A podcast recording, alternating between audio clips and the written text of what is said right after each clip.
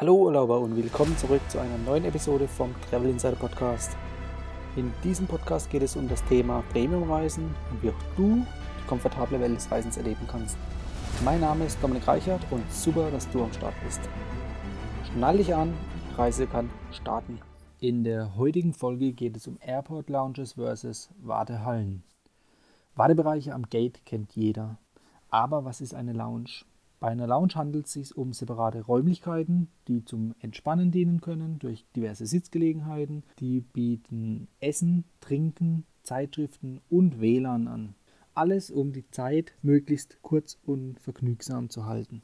Das heißt, es gibt beispielsweise ein großes Buffet, je nach Art der Lounge, mit diversen Gerichten. Ob warm, kalt, ist auch wiederum abhängig von der Tageszeit. Morgens gibt es ein schönes Frühstück, Mittags, abends gibt es auch warme Speisen. Je nach Lounge gibt es auch diverse Zeitschriften in der entweder Landessprache oder auch internationale Zeitschriften. Ein toller Nebeneffekt ist natürlich auch das WLAN, das in der Lounge sehr viel schneller ist als an den Gates. Aber auch nur dann, wenn die Lounge nicht überfüllt ist mit zu vielen Personen. Bei den Getränken gibt es alles von Softdrinks über Bier, Wein, Champagner und sonstige Spirituosen. Die Auswahl ist dann je nachdem abhängig von der Betreiber der Lounge, also von der jeweiligen Fluggesellschaft beispielsweise, oder auch von eurem Status. Stichwort Senator Lounge gegenüber Business Class Lounge. Die meisten Lounges haben diverse Sitzgelegenheiten, von Stühlen mit Tischen über Sessel bis hin zu Liegeplätzen. Das sind dann teilweise separat abgeschottete Kabinen, um bei längeren Aufenthalten am Flughafen sich auszuruhen. Auch Duschen und sogar Badewannen gibt es in den Lounges, um sich dann nach einem Flug nochmal frisch zu machen, bevor es weitergeht. Gerade bei Interkontinentalflügen, also Flugzeiten über sechs Stunden, ist das ein angenehmer Nebeneffekt. Aus der Lounge selbst hat man häufig einen sehr guten Blick auf das Vorfeld, also auf die ganzen ankommenden und abgehenden Flugzeuge. Wie findet man so eine Lounge? Nun, an den Flughäfen sind diese meist ausgeschildert oder je nach Vielfliegerprogramm auch online schon ausgeschrieben. Das heißt, du kannst der Beschilderung am Flughafen folgen, um zum nicht immer unscheinbaren Eingang der Lounges zu gelangen. Dort angekommen gibt es einen Tresen, wo deine Zutrittsberechtigung geprüft wird. Ist die Zutrittsberechtigung gegeben, kommst du direkt in einen größeren Bereich. Abhängig von der Lounge können das mehrere hundert Quadratmeter sein. Bist du sogar geschäftlich unterwegs, hast ein Notebook dabei, dann kannst du auch diverse Arbeitsplätze verwenden. Entweder du suchst dir irgendeinen Tisch in der Lounge aus oder du versuchst einen separierten Raum zu bekommen. Alle Plätze bieten meist direkten Zugang zu irgendwelchen Steckdosen, um zum Beispiel Smartphones oder auch Notebooks aufladen zu können. Das Ziel der Lounge ist dir den Aufenthalt so angenehm wie möglich zu machen und dir eine angenehme Wartezeit zu bieten. Beim ersten Mal hört sich das alles sehr besonders an, aber das lässt von Zeit zu Zeit nach. Ich gehe zwar immer noch gerne in Lounges und freue mich auch jedes Mal darauf, aber der Zauber lässt dann doch von Zeit zu Zeit nach. Gibt es mehrere Lounges pro Flughafen? Das ist abhängig von der Größe des Flughafens. Handelt es sich zum Beispiel um einen Regionalflughafen, dann kann man froh sein, wenn überhaupt eine Lounge vorhanden ist. Handelt es sich jetzt aber um einen internationalen und großen Flughafen, wie zum Beispiel Frankfurt oder München in Deutschland, dann gibt es hier sogar mehrere Lounges. Also nicht nur zwei oder drei, sondern sehr viel mehr. Diese Lounges unterscheiden sich bei der Zugehörigkeit zu Fluggesellschaften und zu Allianzen. Das heißt zum Beispiel, Lufthansa betreibt eigene Lounges, die aber auch allianzweit, also in dem Fall in der Star Alliance, Zutritt gewähren. In dem Fall alle Star Alliance Gesellschaften. Wie kommt man jetzt überhaupt in die Lounge? Wie man den Weg dorthin findet, haben wir vorhin schon besprochen. Aber die Zutrittsberechtigung, um die geht es jetzt. Hast du ein Business Class oder First Class Ticket, dann kommst du direkt in die Lounge rein. Hast du nur ein Economy Ticket, dann benötigst du einen Vielfliegerstatus. Je nach Lounge einen hohen Vielfliegerstatus, zum Beispiel im Fall von der Starlines den Starlines Gold Status. Darüber hinaus ist natürlich abhängig, wer betreibt die Lounge. Also ist es eine Lufthansa-Lounge, dann wirst du mit einem Air France-Flug dort wohl eher weniger reinkommen, sofern es sich nicht um eine Partner-Lounge handelt. Hast du kein Business-Class-Ticket, First-Class-Ticket oder einen Vielfliegerstatus, dann wird die Auswahl schon sehr viel enger. Aber auch hier gibt es die Möglichkeit, Zutritt zu bekommen.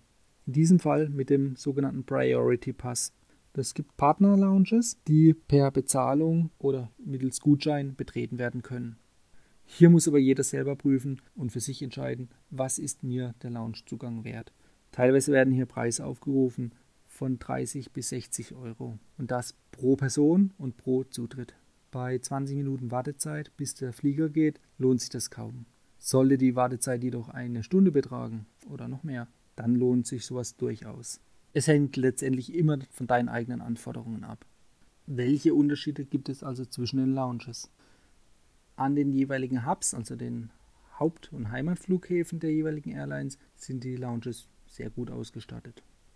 Sollten sich die Lounges irgendwo im Ausland befinden, dann sind die bei kleineren Standorten auf jeden Fall reduziert, wenn überhaupt vorhanden. Und an größeren Standorten wie zum Beispiel New York hat auch Lufthansa gut ausgestattete Lounges.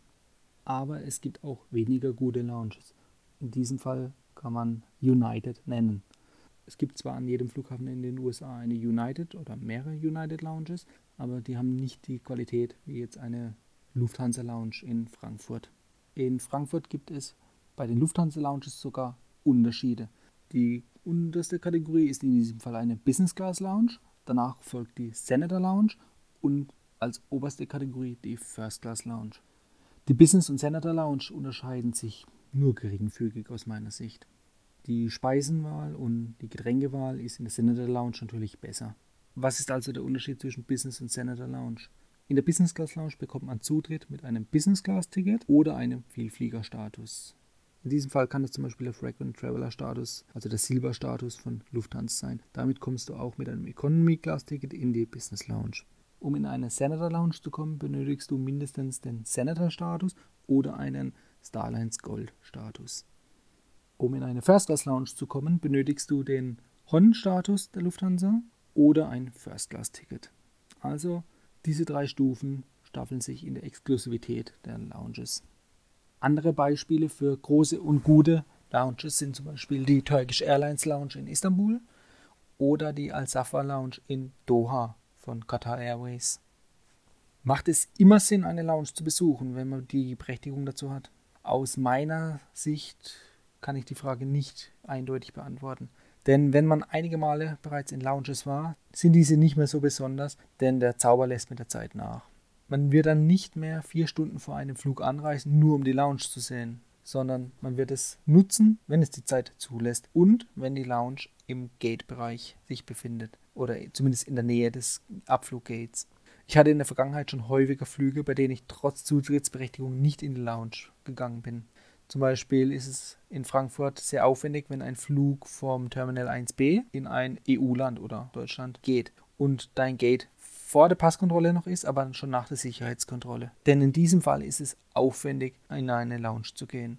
Mit Umwegen geht das schon, aber es ist immer die Frage, ob dann der Hauptzweck von der Lounge noch erfüllt wird, nämlich die Entspannung vor dem eigentlichen Flug. Denn die Lounges sind nicht gerade nur 50 Meter voneinander entfernt oder auch 50 Meter von dem Gate, sondern teilweise braucht man hier 5 bis 10 Minuten zu Fuß, um in die Lounge zu kommen. Und dann auch in dem Fall wieder zurück zum Gate zu kommen, wenn der Flieger geht. Übrigens, möchtest du auch mal eine Lounge von innen sehen, hast aber noch keinen Vielfliegerstatus oder fliegst nicht Business oder First, dann kannst du auch mit einem anderen Starlines Gold Member in eine Lounge gehen. Denn dieser hat die Zutrittsberechtigung plus eine Begleitperson. Das könntest zum Beispiel du sein. Falls das auch nicht zutrifft, dann gibt es noch die letzte, auch vorhin angesprochene Möglichkeit mit dem Priority Pass. Das ist so eine Art Mitgliedschaft für Loungezugänge. Die Kosten sind hierbei gestaffelt von ca. 200 bis 400 Euro. Bei der niedrigen Stufe musst du noch Zuzahlungen pro Loungezugang leisten. Bei der hohen Stufe, also den 400 Euro, sind die Loungezugänge inklusive und unbegrenzt. Vielen Dank, dass du auch heute mal wieder zugehört hast. Gib mir noch Rückmeldung, wie du die Folge fandest. Hat dir die Folge gefallen? Dann abonniere den Podcast und erfahre mehr zum Thema bezahlbare Premiumreisen. Ich wünsche dir eine schöne Zeit auf deiner nächsten Reise. Und immer daran denken, auf dem Blog travel-insider.de vorbeizuschauen, um die neuesten Reisedeals zu erfahren. Bis zum nächsten Mal, wenn es wieder heißt Boarding Completed. Ciao, dein Dominik.